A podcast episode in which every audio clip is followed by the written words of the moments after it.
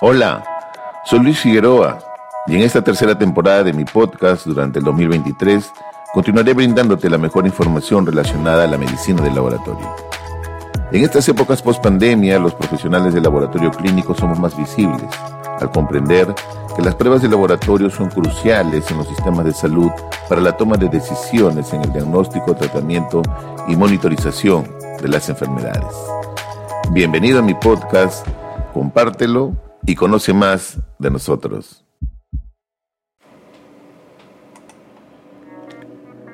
Continúa el debate del origen del SARS-CoV-2 sobre eh, si es natural o fue creado en un laboratorio.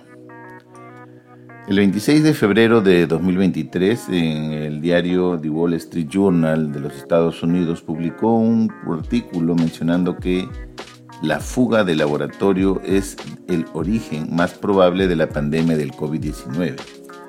Menciona este artículo que el Departamento de, Emergencia, de Energía de los Estados Unidos ha concluido que la pandemia probablemente surgió de una fuga de laboratorio según un informe clasificado de inteligencia proporcionado a la Casa Blanca y miembros claves del Congreso. Este departamento se une eh, la Oficina Federal de Investigaciones al decir que el virus se propagó a través de un percance en un laboratorio chino. Esta conclusión es el resultado de una nueva inteligencia realizada por una agencia con experiencia científica que supervisa una red de laboratorios nacionales en los Estados Unidos donde se realizan investigaciones biológicas avanzadas.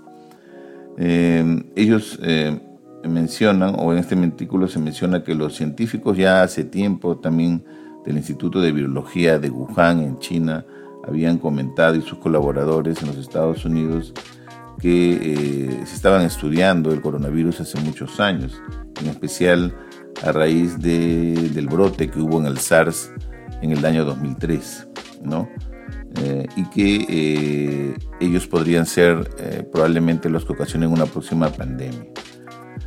Sin embargo, en la actualidad ninguna agencia de inteligencia cree que el coronavirus que causa el COVID realmente fue liberado de manera intencional. ¿no? Ya hace mucho tiempo, en un informe clasificado del 2021, se dijo lo siguiente, nos juzgamos que el virus no fue desarrollado como una arma biológica.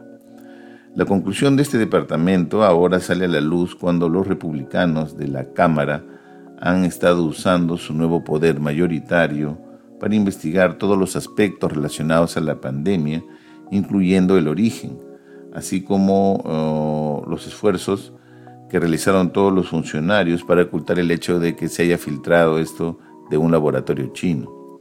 A principios de este mes, los republicanos enviaron cartas al doctor Anthony Fauci, a la directora nacional de inteligencia, Abril Haynes, al secretario de salud, Javier Becerra y otros, como parte de los esfuerzos de investigación. El doctor Fauci, ahora ya retirado, quien se desempeñó como el principal experto en enfermedades infecciosas del país bajo los presidentes republicanos y demócratas, calificó y criticó al Partido Republicano de una tontería. En realidad estos laboratorios, estos laboratorios que manejan este tipo de gérmenes son considerados como de máxima seguridad o laboratorios de un nivel 4. ¿no?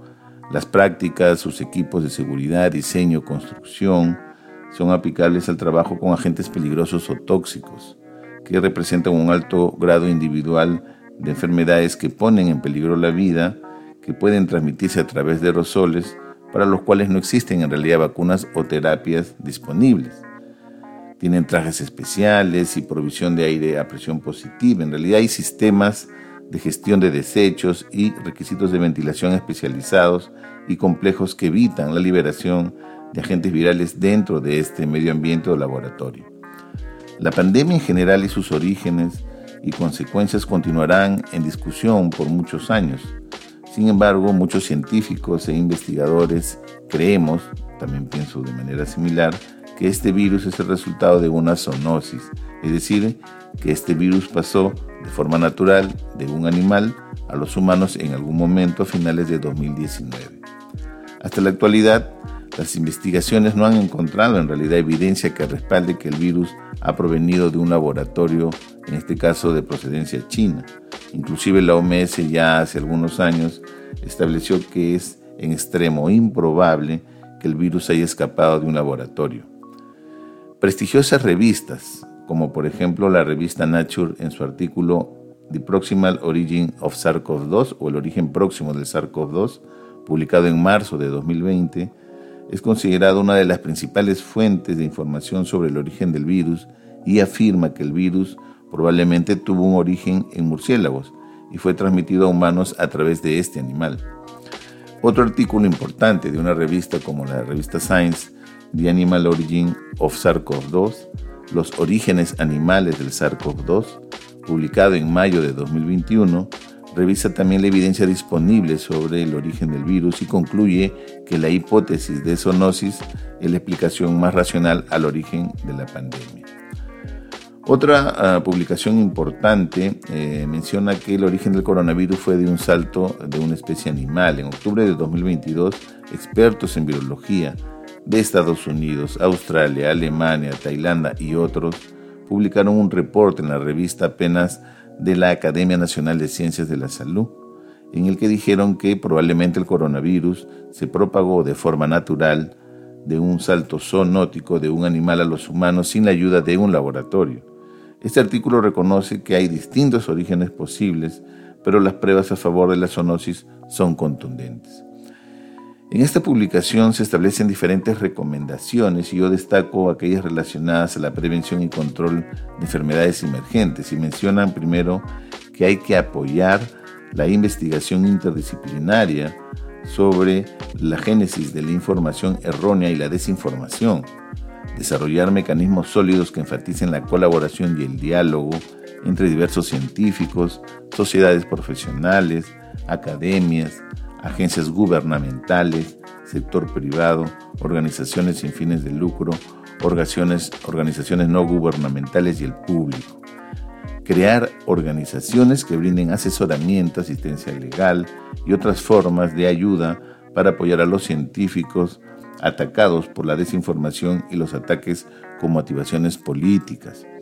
Diseñar y promover programas escolares y otros programas de educación científica para mejorar la comprensión pública del método científico, lo que nos puede decir sobre temas tan complejos como por ejemplo las pandemias y dónde encontrar e identificar información confiable. En lo personal yo soy científico y la evidencia generada a la fecha solo demuestra que la probabilidad de la transmisión del virus fue de un animal, en este caso un murciélago, al humano. Es decir, una infección natural zoonótica y no creada en algún laboratorio. Considero que estas teorías conspiranoicas todavía son parte del coronacirco y la infodemia que aún persiste. Y quizás recientes series, por ejemplo, que están viéndose en algunos streaming de moda, generan probablemente esta atmósfera de confusión y caos, ¿no? Además, en realidad, de los temas políticos que puedan estar alrededor. Bien, Muchísimas gracias y nos vemos en un próximo episodio. Gracias por escucharme y espero que continúes aprendiendo más del quehacer de los profesionales del laboratorio clínico. Recuerda que la paciencia y perseverancia tienen un efecto mágico ante el que las dificultades desaparecen y los obstáculos se desvanecen. Te invito a que continúes escuchándome en los próximos episodios en esta tercera temporada de 2023. Compártelo y disfrútalo.